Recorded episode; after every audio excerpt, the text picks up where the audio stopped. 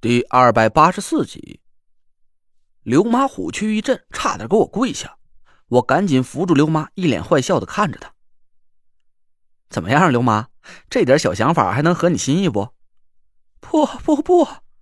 刘妈吓得脸都白了，一个劲儿的对我摆手。是少爷，老婆子在吴家已经四十多年了，我很清楚，我自己就是个下人。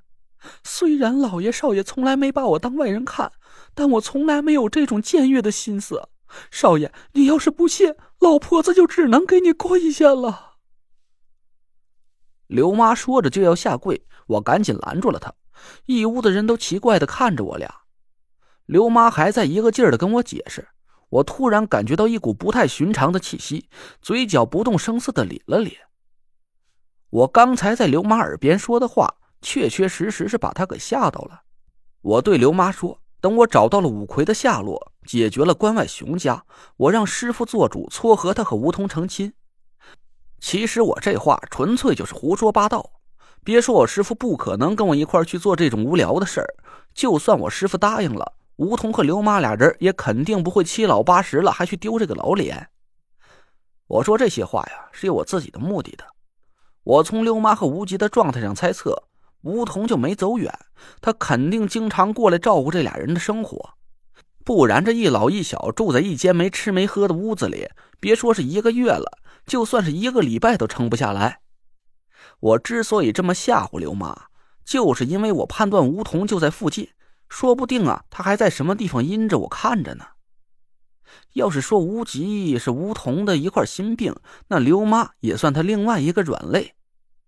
我可不敢拿无极的天命诅咒去吓唬梧桐，这老东西一旦生气暴走啊，还不把我当场给打死才怪。所以我就吓唬一下刘妈。眼看着刘妈已经语无伦次的满脸出虚汗了，这时候我突然身子一震，感受到了一股不太寻常的气息。我眼珠子转了转，继续火上浇油。刘妈，你不用担心什么，我很清楚你的心思。不就是你和干爹岁数都这么大了，不愿意让旁人说三道四吗？没事儿，你听我的就行。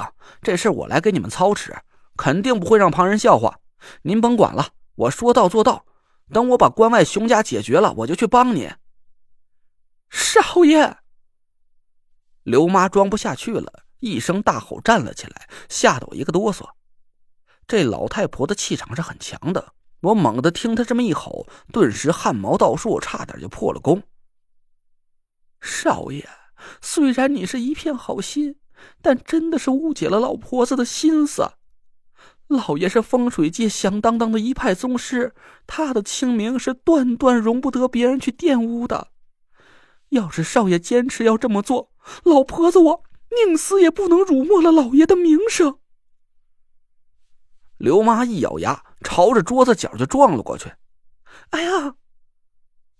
屋里的几个女孩吓得一起大叫了起来，但是她们离得太远，而且刘妈这一撞啊，可是真的抱着必死的决心去的，速度很快，眼看就要撞到尖锐的桌角上了。我的眼睛死死盯着刘妈，几个女孩尖声大叫起来：“累赘，你在干嘛呢？赶紧的拦着刘妈呀！”我没动。心里却在暗暗发毛，我也不知道我这一把赌的对不对。要是我一旦赌错了的话，就算我不被梧桐给生吃了，也肯定会被我师傅给撕成碎片。小畜生！屋子里突然响起了一声熟悉的怒吼，紧接着我眼前一花，一道青色的光芒闪过，几乎是与此同时，砰的一下，刘妈身子一软，摔倒在地上，几个女孩都傻了眼了。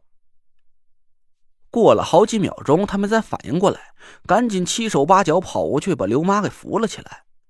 无极吓得哇的一声就哭了起来。我刚想上去哄哄他，一个响亮的耳刮子猛然在我脸上炸起，我一阵头晕眼花，差点就当场牺牲了。我缓了半天才回过神来，半边脸都麻了，只感觉火辣辣的，耳朵里嗡嗡直响。累赘，你没事吧？田慧文赶紧扶住我，我笑了笑说：“干爹，让你出来露个面可真是不容易啊。”屋子里沉默了半天，大家都奇怪的看着我，我脸上得意的表情慢慢凝固了。不对呀，刚才那道青色的气息明明就是梧桐本尊，在刘妈就要撞到桌子角的千钧一发之际，青色的光芒猛然飞到桌角前，化成了一道软绵绵的隔垫几个女孩七手八脚的把刘妈扶到沙发上坐下。咦？田慧文赶紧跑过去检查了一下刘妈的脑袋，也不敢置信的瞪大了眼睛。刘妈的头重重的撞在尖锐的桌角上，可现在却一点伤痕也没有。别说是头破血流了，就连一点油皮都没擦破。几个女孩是啧啧称奇，我却呆在原地摸着脸，心里一片的混乱。这不对呀，梧桐去了哪里啊？我冒险对刘妈用这种下三滥的手段，就是为了逼梧桐现身。可我刚才只见到一道青光闪过，刘妈没事了，但梧桐的气息……却消失不见了。要说是刘妈这一头撞得太重，撞死了梧桐，那我说什么也不会信。那老东西的道行可不是刘妈一脑袋就能撞死的，更何况他救下刘妈之后，还顺手赏了我个响亮的大嘴巴子，我的脸到现在还疼得要命。但我却没看见梧桐从屋里跑掉的痕迹。我赶紧把屋里屋外都搜了个遍，可哪儿还有什么梧桐的气息啊？我一头雾水的回到屋里，刘妈坐在沙发上哄着小无极，几个女孩都看着我的脸忍着笑。我尴尬的摸了摸脸，嚯，都肿成个大馒头了。刘妈抬头看着我，叹了口气：“哎，少爷，你确实是够聪明，老婆子也不瞒你了。这些天我和孙少爷确实是有吃有喝的，可你要想问我老爷在哪儿？”老婆子是真的不知道，我哪肯信他呀？翻了翻白眼儿说：“你和干爹就是合伙捉弄我。他这些天怎么把吃的喝的送到你们这儿的？难道还能凭空变出来？”刘妈竟然还真点了点头。这时无极已经不哭了，他拉着我跑到柜子旁边，从一堆零食袋子里掏出一把蒲扇。咦，这不是干爹的蒲扇吗？我拿过蒲扇看了一眼，梧桐这人对穿戴打扮是极其不讲究，天热就穿个背心大裤衩子，天冷就穿个灰不拉几的破夹袄。但别管天冷天热，他手里都会摇着一把破破烂烂的蒲扇，就和济公似的。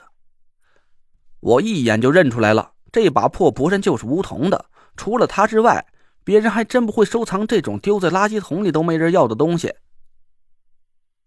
爷爷就是用蒲扇给我和刘奶奶送吃的。梧桐奶声奶气的说道。我笑了笑，这个蒲扇会自己买了吃的飞进屋子里？别逗我了，小孩子不许说谎啊，鼻子会变长的。我捏着无极的小鼻子吓唬他。梧桐把蒲扇放到地上，隔了几秒钟，伸手拿了起来。哎，我一下子呆住了，简直不敢相信自己的眼睛。